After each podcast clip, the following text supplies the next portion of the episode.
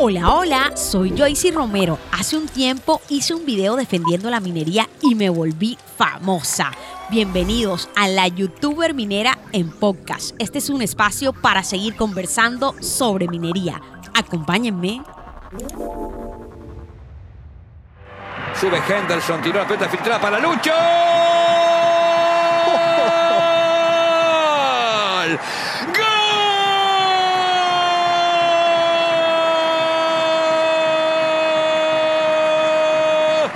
Luisí, de Luisí, de Luisito. La la la la la la la. Fue Luisí, fue Luisí, fue Luisito.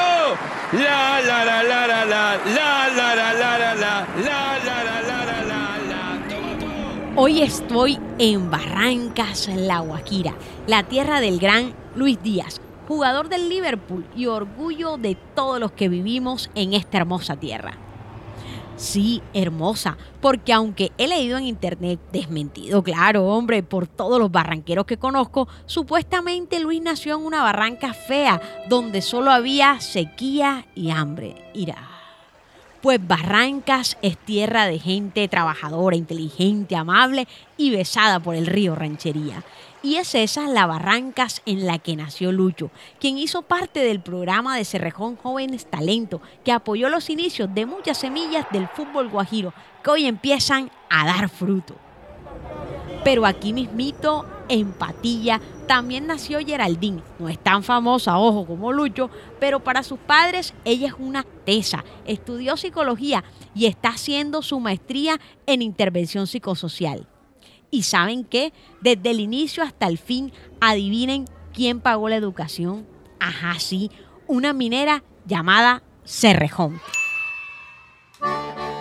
Geraldine hace parte de los más de 12.000 auxilios educativos y becas que Cerrejón ha entregado en los últimos 25 años para apoyar el estudio universitario de sus empleados e hijos y de los miembros de las comunidades guajiras.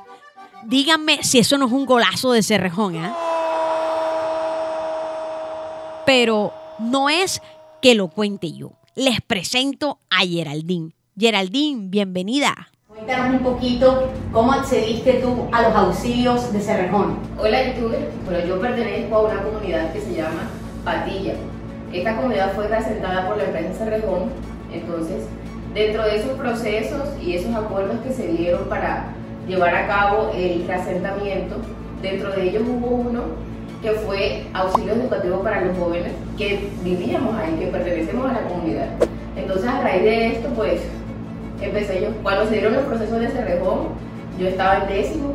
Cuando me dijeron, no, que está la oportunidad eh, y por, por, ser tu parte de esta comunidad, eres beneficiaria y tienes derecho a estudiar, estudiar en la universidad que tú quieras, estudiar lo que tú quieras aquí en Colombia. Bueno, así fue que... ¿Y qué estudiaste? Yo estudié psicología. Hoy en día ya tengo tres años de estar graduado de mi pregrado y actualmente estoy cursando una, un posgrado estoy haciendo una maestría en intervención psicosocial. Geraldine, qué bonito también que hayas retornado acá a traer todo ese conocimiento.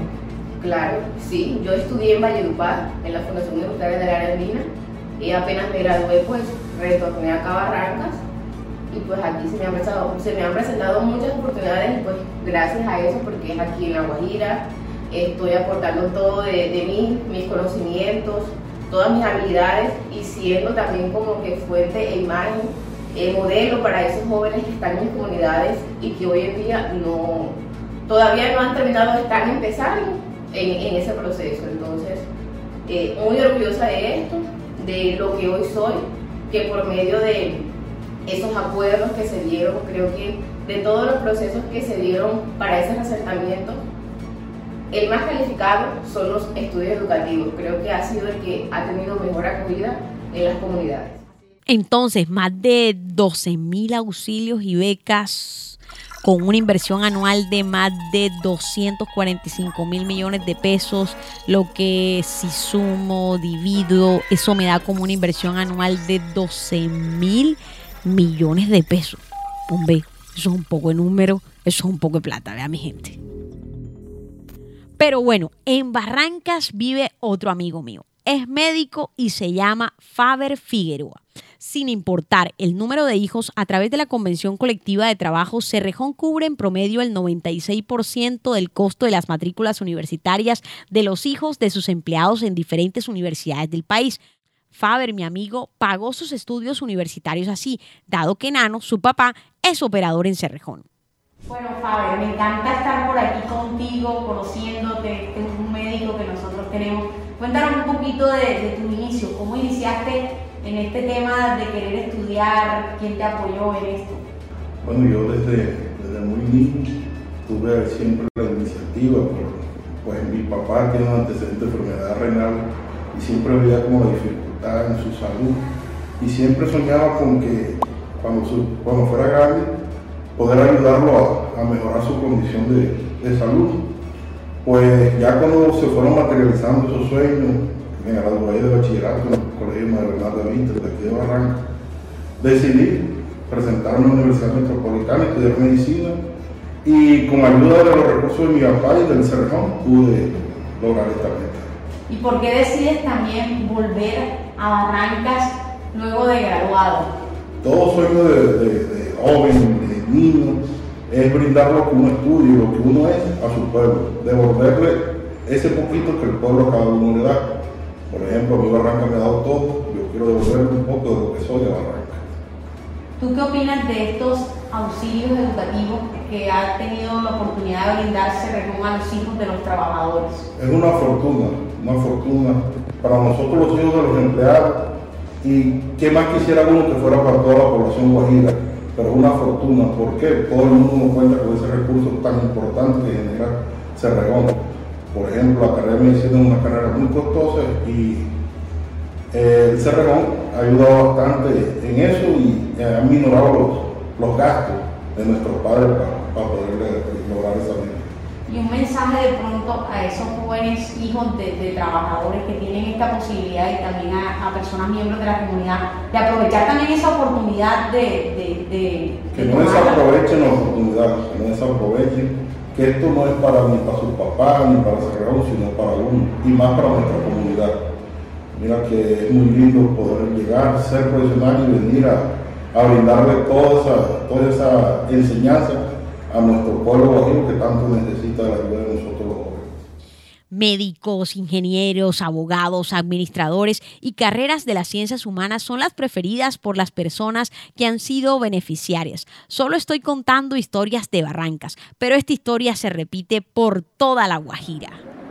No me puedo ir de Barranca sin visitar a otra gran amiga. Su nombre es Joana Solano, empleada de Cerrejón, quien entró como operadora y luego de terminar su carrera universitaria con los auxilios para empleados que da la empresa, fue ascendida en el área de producción. Cuéntame, Joana, ¿cómo fueron tus inicios? ¿Cómo entraste a Cerrejón? Bueno, bueno, yo, yo entré a Cerrejón en, en el año 2004 Entré como técnica en minas del Infotep, eh, entré a hacer prácticas en el área de manejo de carbón. Terminado ese año de práctica, quedé trabajando en el área de producción en la Superintendencia de Perforación y Voladura. Es ahí cuando decidí terminar mis estudios como ingeniera de minas y me enteré que la empresa entregaba o daba a sus empleados unos auxilios educativos. Inmediatamente pues me postulé y inicié mis estudios como para terminar mi carrera como ingeniera de minas. Em, en el año 2008 terminé mis estudios y desde hace tres años ascendí como supervisora en el área de perforación y voladura, en la que se me dio esta oportunidad tan bonita y hoy en día, digamos, estoy ejecutando y desarrollando como supervisora de perforación. No sé ustedes, pero yo estoy convencida que estos beneficios de educación que se han construido de la mano de los sindicatos y las comunidades son la mejor forma de ayudar a la Guajira. Estas nuevas generaciones tendrán la tarea de hacer sostenible este departamento.